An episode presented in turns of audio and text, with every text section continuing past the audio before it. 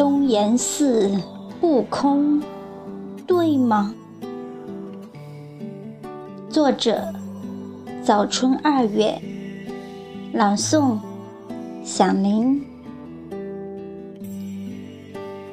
漫山遍野的油松，不会由着性子说油腔滑调的人语。绿色再一次证明自己说的是生命力旺旺的禅语。东岩寺留不住佛像和和尚，是人心和香火的失败吗？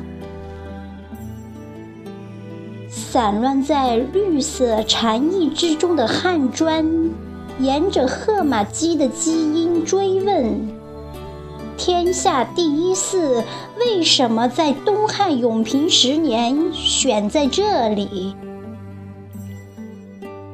消失在大山里的晨钟暮鼓，无力再对藏在油松林里的动物们说：“你们无缘成佛，不会变魔。”